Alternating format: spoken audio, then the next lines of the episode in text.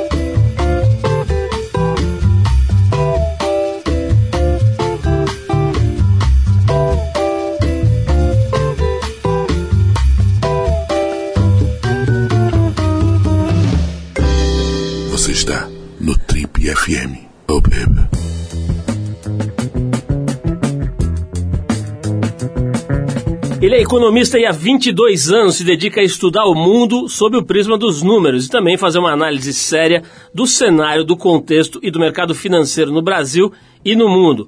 Formado pela Universidade de São Paulo, a USP, e pós-graduado pela Escola Superior de Ciências Econômicas e Comerciais de Paris, ele já trabalhou em importantes bancos e consultorias de investimentos dos Estados Unidos e também da Europa.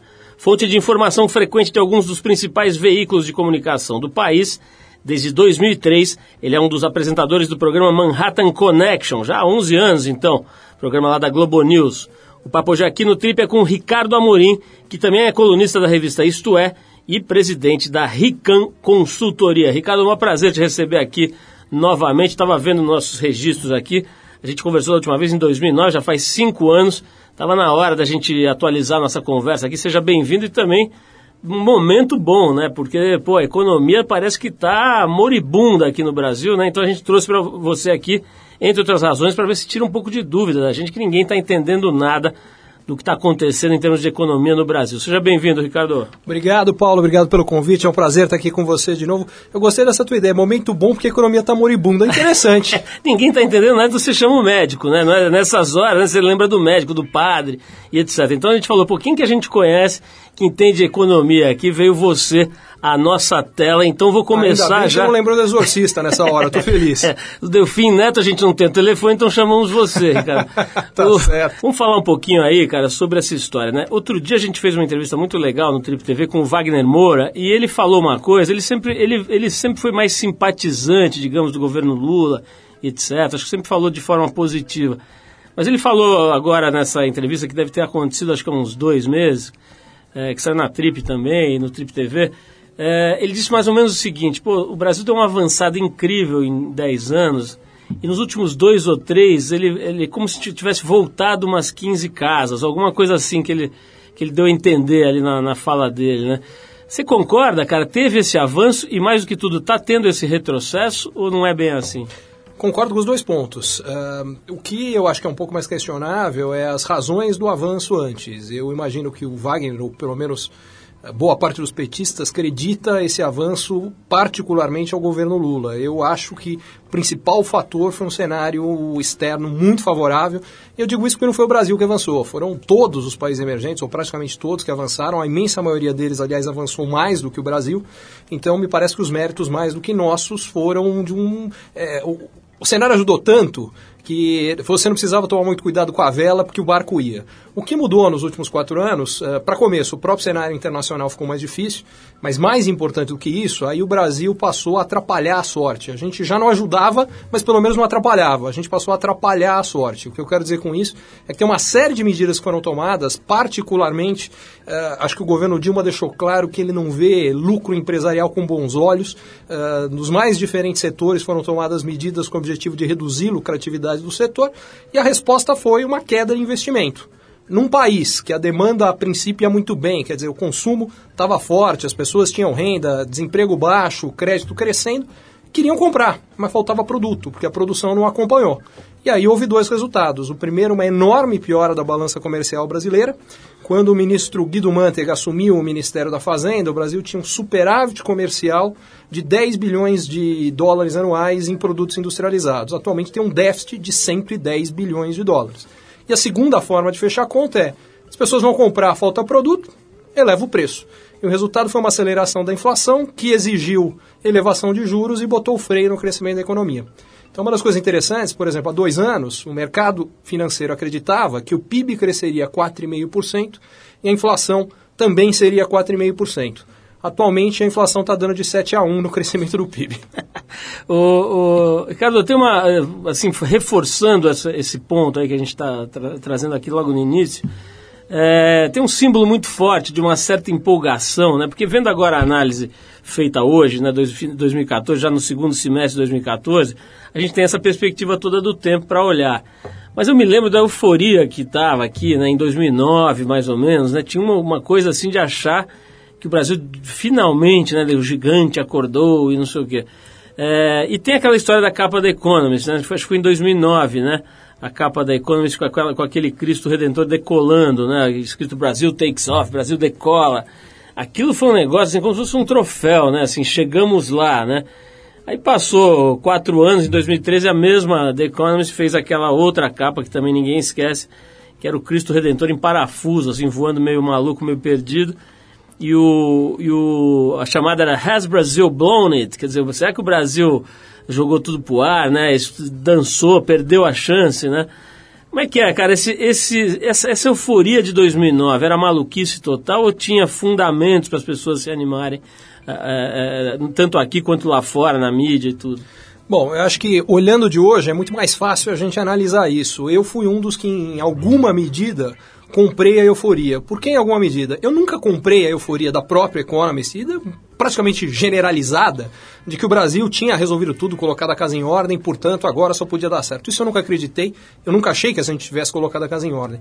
Agora, o que eu achei é que a, a, a condição externa nos ajudava tanto, e quando eu digo nos ajudava tanto, é por vários lados. O lado que normalmente as pessoas comentam é, ah, então a gente passou a vender matéria-prima mais cara, isso nos ajudou, e ajudou muito. Mas esse é só um lado. Uh, a gente passou a comprar mais barato o que a gente importa, porque o Brasil é um grande importador de produtos industrializados hoje, e particularmente eletroeletrônicos, e como a China inundou o mundo de produtos mais baratos, a soma das duas coisas é a gente vende mais caro e compra mais barato. Então, por exemplo, se a gente for pegar hoje o preço da soja, comparar com 10 anos atrás, que a gente teve uma alta muito significativa, e faz a mesma coisa com o preço de uma TV que o Brasil importa e que há 10 anos custava 20 vezes o que custa hoje, tanto por avanço tecnológico como por conta da mão de obra barata na China, a prática é o seguinte: exportando hoje 150 vezes menos soja do que há 10 anos, o Brasil importa uma TV. Ou seja, ficamos mais ricos sem termos feito nada. Uh, e isso, para mim, era muito importante, eu acreditava que era e é, até porque tem outra coisa que ficou barata que o Brasil importa, que é dinheiro. Com a, a medida que a China ajudou a derrubar a inflação no mundo, a taxa de juro mundial caiu. A taxa básica de juros hoje nos países desenvolvidos, equivalente à nossa Selic, que é para lá de 10%, a média nos países desenvolvidos hoje é 0,1% ao ano. Resultado, dinheiro ficou barato no mundo e o Brasil foi apresentado a um novo amigo que ele nunca tinha visto, só tinha ouvido falar, chamado crédito. E isso gera uma expansão de investimento, de consumo e um surto de desenvolvimento. Por conta de, de tudo isso, eh, mesmo sem acreditar na parte da história que o Brasil colocou a casa em ordem, eu acreditava sim que o Brasil teria condições de manter um surto de desenvolvimento mais longo, coisa que, aliás, vem acontecendo com a maior parte dos países emergentes. O que eu não contei foi com a capacidade brasileira de não só não ajudar, mas atrapalhar. E isso nos últimos quatro anos foi marcante. O resultado é que entre 2004 e 2010 o PIB brasileiro cresceu de 500 bilhões de dólares para 2,5 trilhões de dólares. De lá para cá ele até caiu medida em dólar. Cara, vamos falar mais sobre economia, vamos falar um pouquinho também sobre a tal da felicidade. Tem muita gente que acha que isso não existe, que isso é, é até um problema agora ficar com essa ideia de que, de, né, idealizando uma situação de permanente êxtase, né, que seria de, de felicidade absoluta e contínua, mas eu queria discutir um pouquinho com você sobre as métricas de desenvolvimento, né, o que, que é desenvolvimento à luz da economia e também é, é, é baseado em outras óticas aí, né, que com certeza você deve pesquisar. Mas a gente vai tocar uma música aqui, antes de falar disso, a gente separou o Al Green, que é um dos grandes cantores de rhythm and blues lá dos Estados Unidos, onde você morou por quanto tempo lá? Eu fiquei nove anos nos Estados Unidos. Deve ter ouvido muito Al Green lá nas rádios. A faixa de 74, Take Me to the River, um velho e bom clássico. Depois do Al Green a gente volta para saber se Ricardo Amorim percebe, a, percebe não, persegue a felicidade ou ele é apenas um economista frio e calculista a serviço do dinheiro? Vamos lá!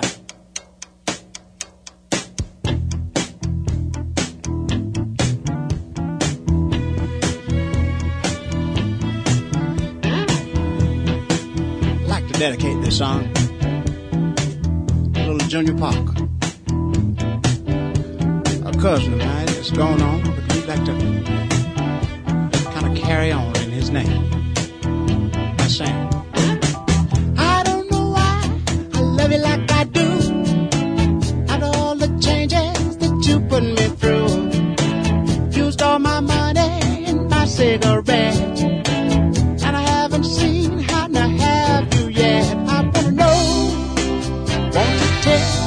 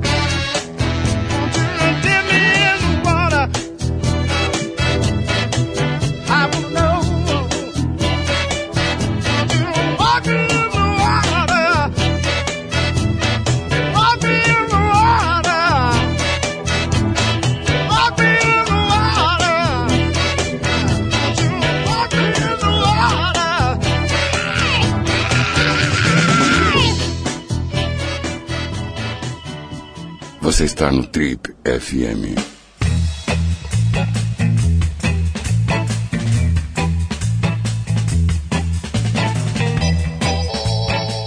Legal, pessoal, estamos de volta. Esse é o programa de rádio da revista Trip. Hoje recebendo o economista Ricardo Amorim. É, a gente estava falando aqui no intervalo, enquanto a gente ouvia aqui o Al Green, sobre um colega, hoje colega seu, né, que foi seu professor, que é o Janete, Eduardo Janete, né, um outro economista respeitadíssimo aí, uma figura que pensa o Brasil de uma forma muito interessante. E ele escreveu um artigo recente, não sei se você viu lá na Folha, ele é colunista lá da Folha, e ele escreve naquelas, acho que página 3, se não me engano logo no começo do jornal, ali naquelas pensatas que, em tese, definem um pouco o painel do pensamento editorial do jornal. E o Eduardo estava falando, cara, sobre um tema que a gente gosta muito aqui, desde 2005 a gente aborda, que é a ideia de tentar definir melhor ou redefinir, recontratar o que é desenvolvimento humano e desenvolvimento de sociedades, né?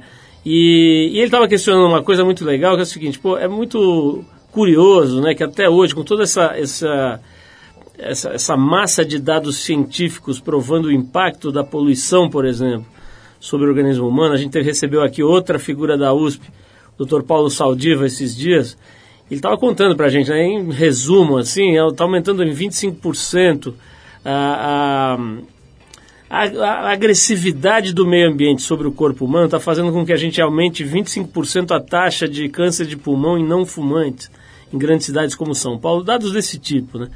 Diante desse quadro, o Janete estava falando lá que é muito louco, né, muito curioso, que a gente ainda use para medir desenvolvimento dados, por exemplo, como, como a performance de vendas da indústria automobilística, né? Quer dizer, que ninguém quer que pare de existir automóveis e tal, mas assim, não se fala desse efeito colateral desse dado, né? Então você basicamente não está levando em conta o desenvolvimento humano como um todo, né? E vendo algumas variáveis isoladas, e os governos falam isso, né? Não, ano que vem iremos bem, porque a indústria automobilística vai vender não sei quanto por cento a mais. Quer dizer, a minha pergunta é a seguinte, será que a economia não está meio atrasada no sentido de não entender a interdependência entre tudo? Quer dizer, será que uma economia que vá bem, no sentido do PIB, no fim o Janete é, até questionava a ideia de PIB, né? Como ferramenta de medição de sucesso, Será que a gente não está, a economia como um todo não está meio atrasada nesse sentido, né? não levando em conta aspectos muito fundamentais? A resposta curta é sim. Uh, o que acontece é que a economia hoje é movida pelo que eu chamo de crescimentismo. É o único, a única variável que é levada em consideração. O grande problema é que sempre, é, quando a gente não mede alguma coisa, a gente não tem uma noção verdadeira da situação daquilo. Então é importante medir. O problema é que quando a gente mede, normalmente a gente só mede uma parte do fenômeno. E isso leva a um monte de distorções. No caso da economia, o exemplo do PIB, o PIB tem as mais diversas distorções. Então, por exemplo, se você tiver riqueza natural que está debaixo da terra, ela não é computada no PIB. Se você arrancar, é, aquilo virou produção e virou PIB. E outras até mais divertidas, por exemplo, se você se casar com a sua empregada, cai o PIB, porque o PIB só mede trabalho que é pago em valor. Se não tiver um pagamento financeiro acontecendo ali, aquilo não está sendo medido. Então tem um monte de distorções. Mas mais importante, talvez, do que as próprias distorções da, da mensuração, é, é o fato que a gente passou, em função de medidas uh, que única e exclusivamente estão olhando para a geração de produção, a não olhar o outro lado. Há forma simples de se resolver isso, quer dizer, custos ambientais, por exemplo. Você tem que gerar um, fa um fator negativo, é o que em economês a gente chama de externalidade, que é o impacto negativo. O ganho é privado, o impacto negativo é sobre a sociedade como um todo. Isso precisa ser mensurado também, e mais do que mensurado, descontado e, do ponto de vista de política pública, deveria ser cobrado. Então, qualquer tipo de atividade que gera um impacto negativo, seja qual for, estou falando ambiental, mas pode ser social, pode ser qualquer outro, isso de alguma forma deveria ser punido e a forma de punir cobra um imposto em cima disso. A partir daí a gente resolve esses problemas. Quer dizer, instrumentos para fazer isso, ah, não é nada muito complicado do ponto de vista técnico. A questão é política de como se implementar esse tipo de coisa. Carlos, nessa linha, a gente aqui em 2005 é, fez uma, talvez a primeira matéria de uma série de matérias estudando outras formas de, de se medir, de se comportar mesmo né, em sociedade. E tem aquela velha história do botão que já deve ter ouvido falar 500 vezes, né? Hoje é uma coisa que se fala muito, na época não era tanto. mas era visto até naquela época ainda como uma, meio como uma fábula, uma coisa meio de hippie, né? um negócio meio besta ali que, que não servia para nada, porque era uma, uma sociedade muito pequenininha, isolada ali nos Himalaias tal. Mas o fato é que com o tempo ela começou a ser observada como laboratório mesmo, né? Até a gente falou da Economist, a Economist mesmo, que é sempre muito cética, às vezes meio sarcástica, né? Com esse tipo de coisa, começou a respeitar e tratar de outro jeito, né? E eu tive lá numa época em que tinha acabado de acontecer um simpósio envolvendo dezenas de pensadores do mundo, de várias universidades e países, para entender como é que era aquela lógica lá que os caras estavam desenvolvendo de medir, é, de medir o sucesso de um, de um agrupamento social por outras variáveis que não fossem só o resultado material no caixa, né? É, isso te parece uma coisa meio utópica, meio maluca né, nessa altura do campeonato ou não? Me parece um tremendo objetivo a ser buscado e dificílimo de ser atingido. É como a própria felicidade. Ah, a gente deve buscá-la e deve entender que atingi-la, provavelmente, pelo menos de forma integral, não vai acontecer nunca. Mas isso não é uma razão para que, que você abra mão dela, muito pelo contrário. O, o problema com metodologias como essa é que elas podem facilmente serem usadas para o contrário, quer dizer, para você maquiar uma situação. Então você cria formas de medição que são muito mais qualitativas, são subjetivas, e com isso você manipula. Elas são muito mais facilmente manipuláveis, esse é o risco. Agora, isso não quer dizer que não se deva fazer, mas com uma série de cuidados e, e particularmente, quanto mais aberta uma sociedade, quanto mais democrática e menor o risco de se manipular, é mais fácil, ou, pelo menos é, o, o, o, potencial negativo fica minimizado. Vale a pena ir atrás. Ricardo, vamos tocar mais uma música. Na volta eu vou querer saber de você. Inevitável a gente falar do episódio aí de um dos maiores bancos do mundo, né? Acabou de demitir uma equipe lá da, da área de economia e tal por conta da, da, do, do, relatório lá da economista-chefe, alguma coisa parecida, é, que, que, que, falava sobre a, os efeitos, supostos efeitos nefastos do, da, da reeleição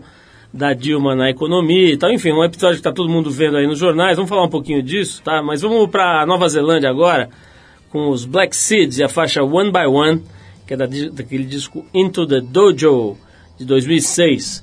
Então, na volta da música, a gente tem um papo aqui com o Ricardo Amorim, vai falar um pouco sobre esses episódios todos aí, envolvendo os colegas deles que dele que trabalham em um dos maiores bancos do mundo. Vamos lá.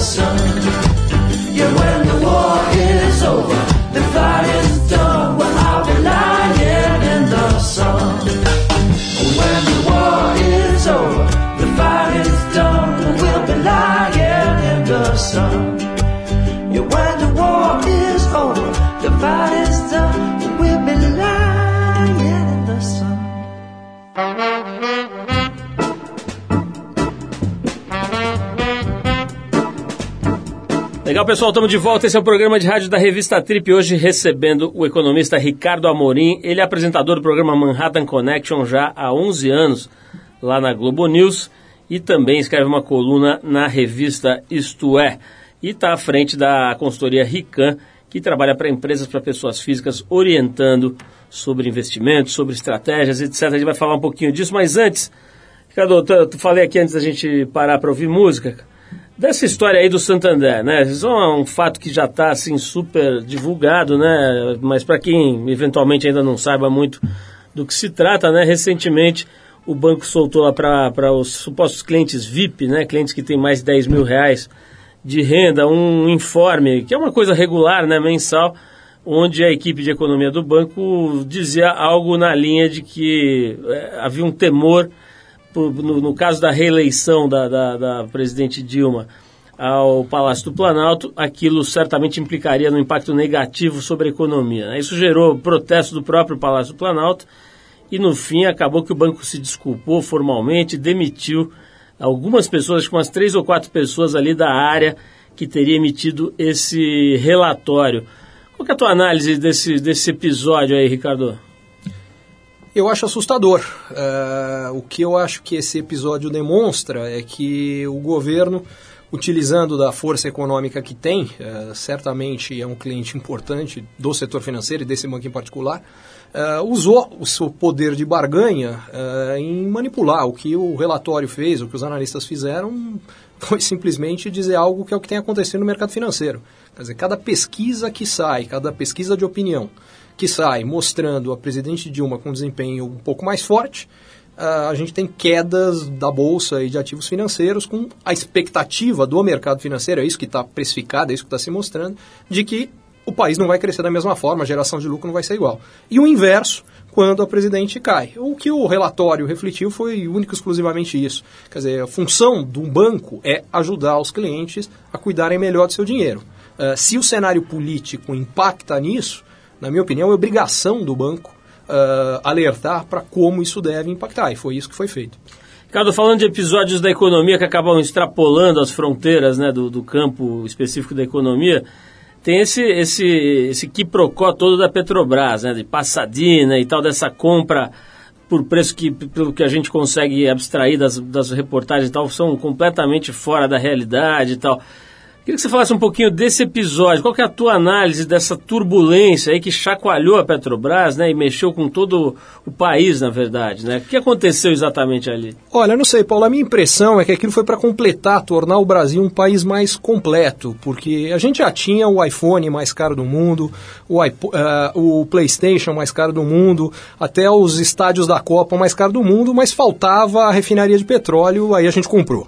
Uh, do ponto de vista da Petrobras, eu acho que mais importante do que esse episódio em si, que obviamente é fundamental, sem querer minimizá-lo, mas é o fato que a Petrobras se transformou já há algum tempo num instrumento uh, de gestão de políticas públicas do governo e, por consequência, uma empresa que há sete anos chegou a valer mais de 500 bilhões de reais, hoje vale uh, 200 uh, e tem uma dívida de 300 bilhões de reais. Então, uh, eu acho que isso aí se insere num, num quadro muito mais amplo, onde a Petrobras e outras empresas foram usadas com outros objetivos. O objetivo da Petrobras deveria estar ligado à produção de petróleo, o resultado da empresa. Não, o que acontece é que o objetivo da Petrobras, mais do que nada nos últimos anos, foi acomodar uma política onde o preço da gasolina no Brasil tende a ser um pouco mais baixo do que deveria ou em relação ao que é o padrão internacional. E a consequência é que isso custa para a Petrobras 40 bilhões de reais anuais. O interessante é que com relação a isso não tem ninguém chiando. O Passadina está gerando bem mais repercussão, o custo é bem mais baixo. Não que não seja importante, é absolutamente importante.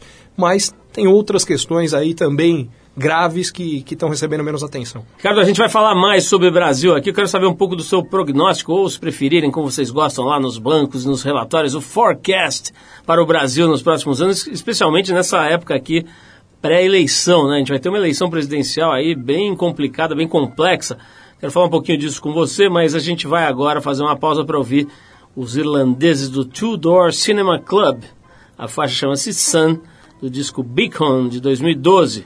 Depois da música vamos saber como é que o Ricardo Amorim vê o Brasil nos próximos anos. Aí ele que tem uma consultoria, é contratado por pessoas importantes, empresas grandes e tal, para tentar ajudar a ler aí o futuro, os cenários futuros. Vamos ver o que ele está achando para a gente pegar aqui uma consultoria de graça. Vamos lá. Ocean blue, what have I done to you? Cut so deep, yet growing through and through.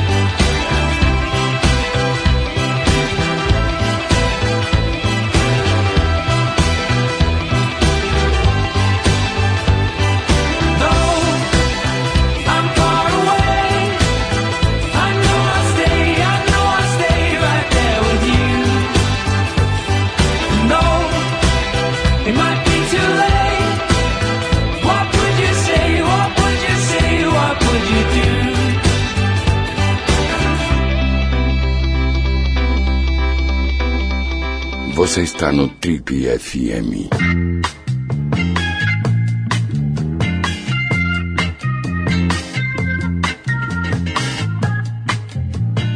Legal, pessoal, estamos de volta. Esse é o programa de rádio da revista Trip comemorando 30 anos de existência aqui sem parar nesse mês de agosto. A gente está recebendo hoje o Ricardo Amorim. Se você perdeu os primeiros blocos de entrevista com ele, vai lá no trip.com.br que você pode resgatar essa entrevista na íntegra e também as, as entrevistas dos últimos 14 anos.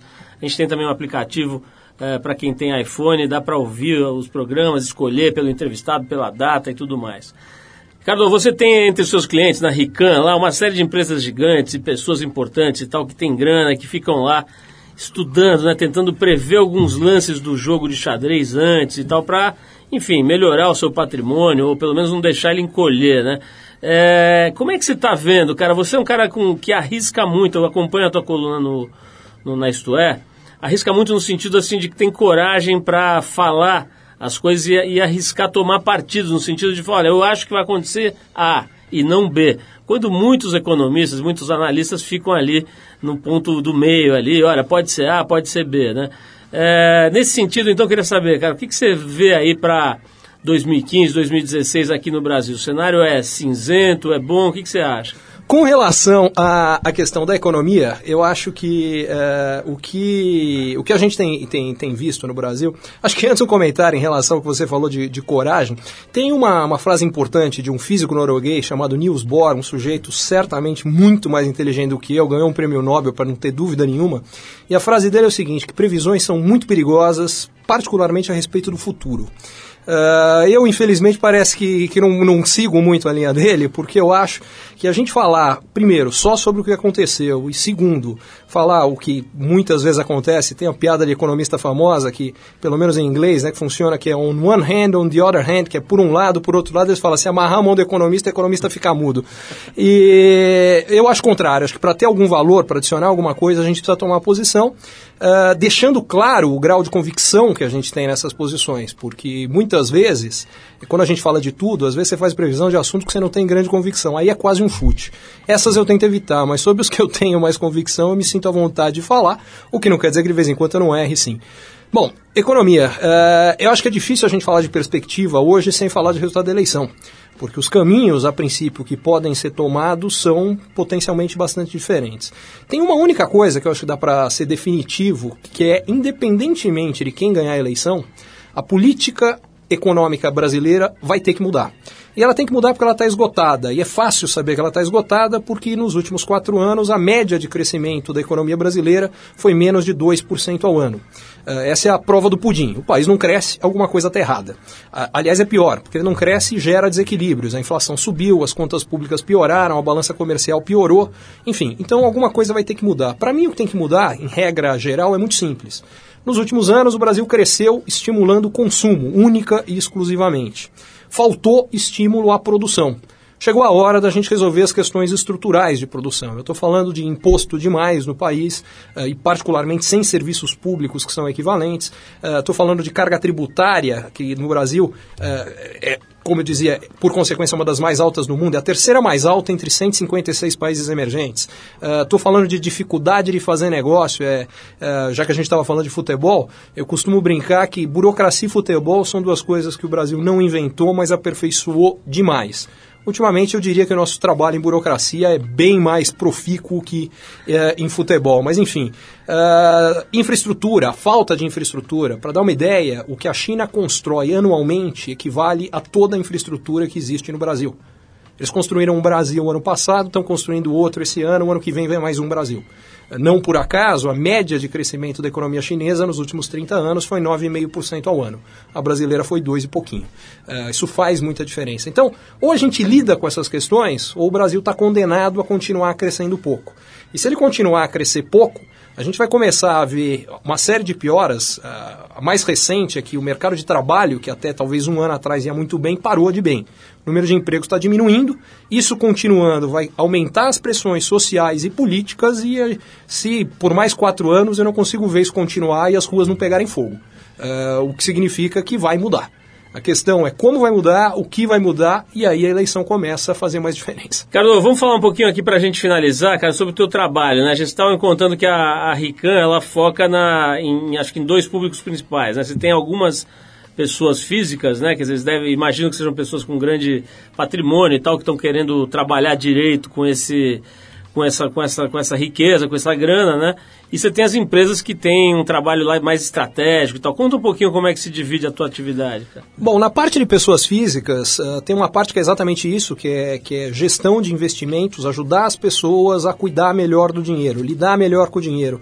Porque normalmente o maior uh, inimigo da, da boa gestão uh, financeira são as próprias pessoas. Uh, a, a, nossa tendência é, é, fazer as coisas erradas na hora errada, com o que tem a ver com dinheiro. Quer dizer, para praticamente qualquer produto, ficou mais barato, você compra. Ações, por exemplo, as pessoas tendem a comprar quando ela fica mais cara e não mais barata. É exatamente o inverso.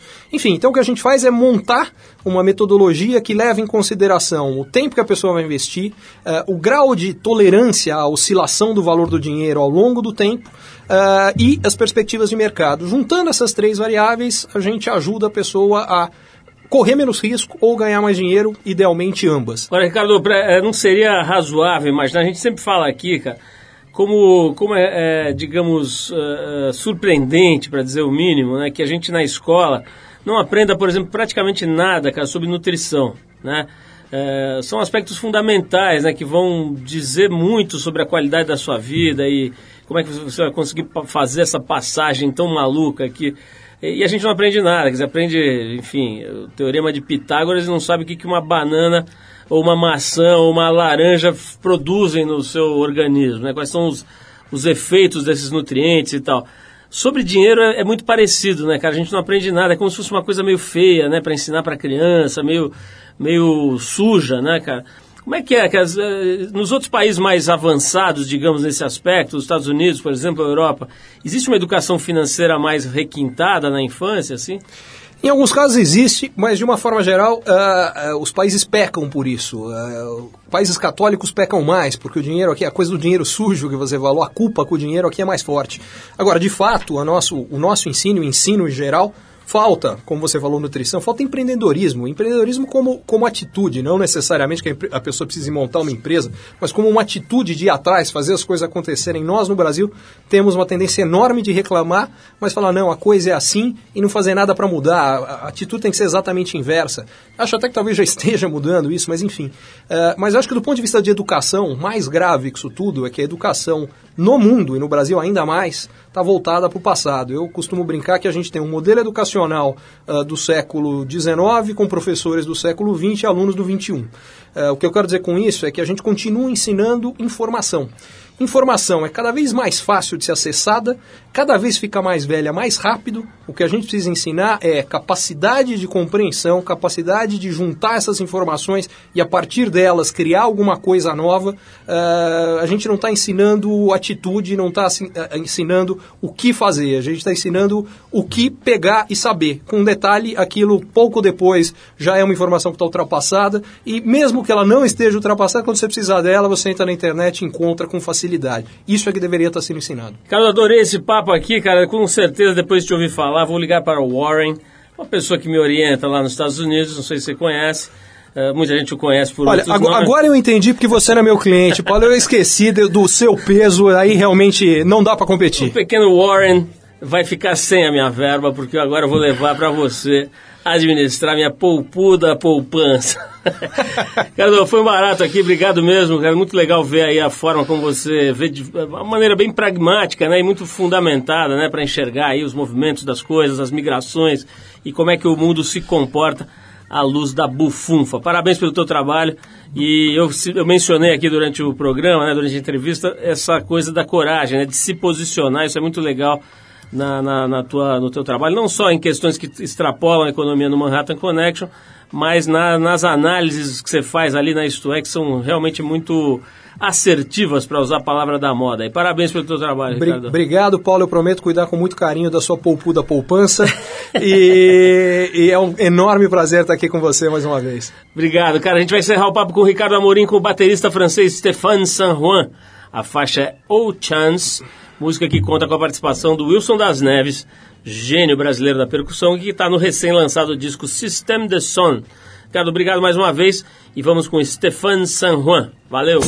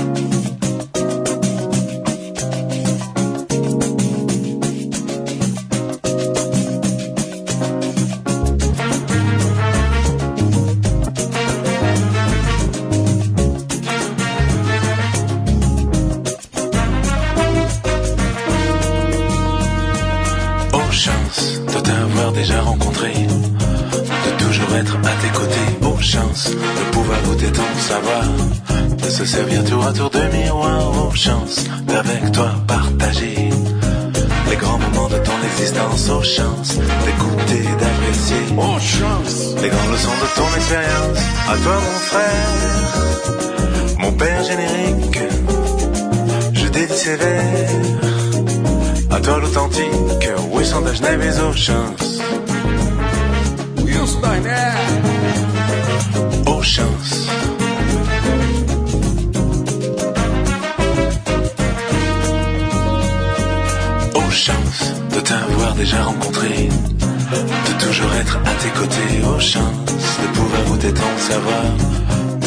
Tour à tour de miroir aux chances De défiler à tous les carnavals De jouer tout dans l'orchestre impérial aux chances De tant aimer les pères de Serrano aux chances. D'avoir trouvé mon héros À toi mon ami Mon goût, mon idole À toi l'authentique.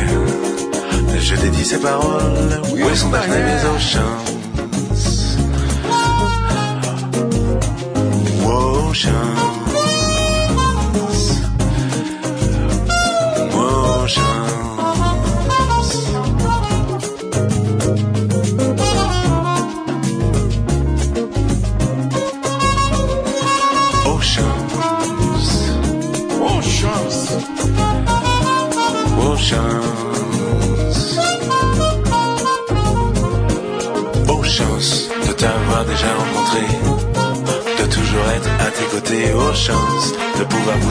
savoir De se servir tour à tour de miroir Aux chances d'avec toi partager Les grands moments de ton existence Aux chances d'écouter et d'apprécier les grandes leçons de ton expérience. À toi, mon frère, mon père générique. Je dédie ces vers. À toi, l'authentique. Où est son Genève et aux chances. Aux chances. Aux chances, Aux chances. De défiler à tous les carnavals. De jouer tout dedans l'orchestre impérial. Aux chances. De tant aimer les belles Serrano. aux chances, D'avoir trouvé mon héros. Aux chances.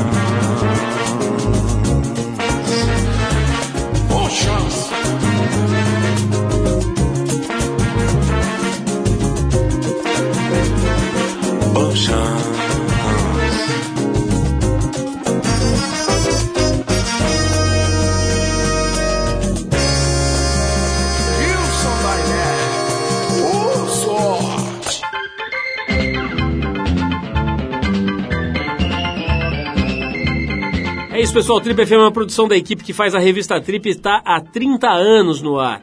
A apresentação é de Paulo Lima, produção e edição de Alexandre Potashev. Se você quiser falar com a gente, escreve aqui para o radio@trip.com.br. Se quiser também pode nos seguir no Twitter, a gente está lá no tripfm. Para quem perdeu uma parte do programa de hoje, quer escutar de novo ou quer conhecer melhor o nosso trabalho, vai lá no trip.com.br. Lá você vai encontrar, entre outras coisas, um arquivo com centenas de entrevistas feitas por aqui nos últimos 14 anos.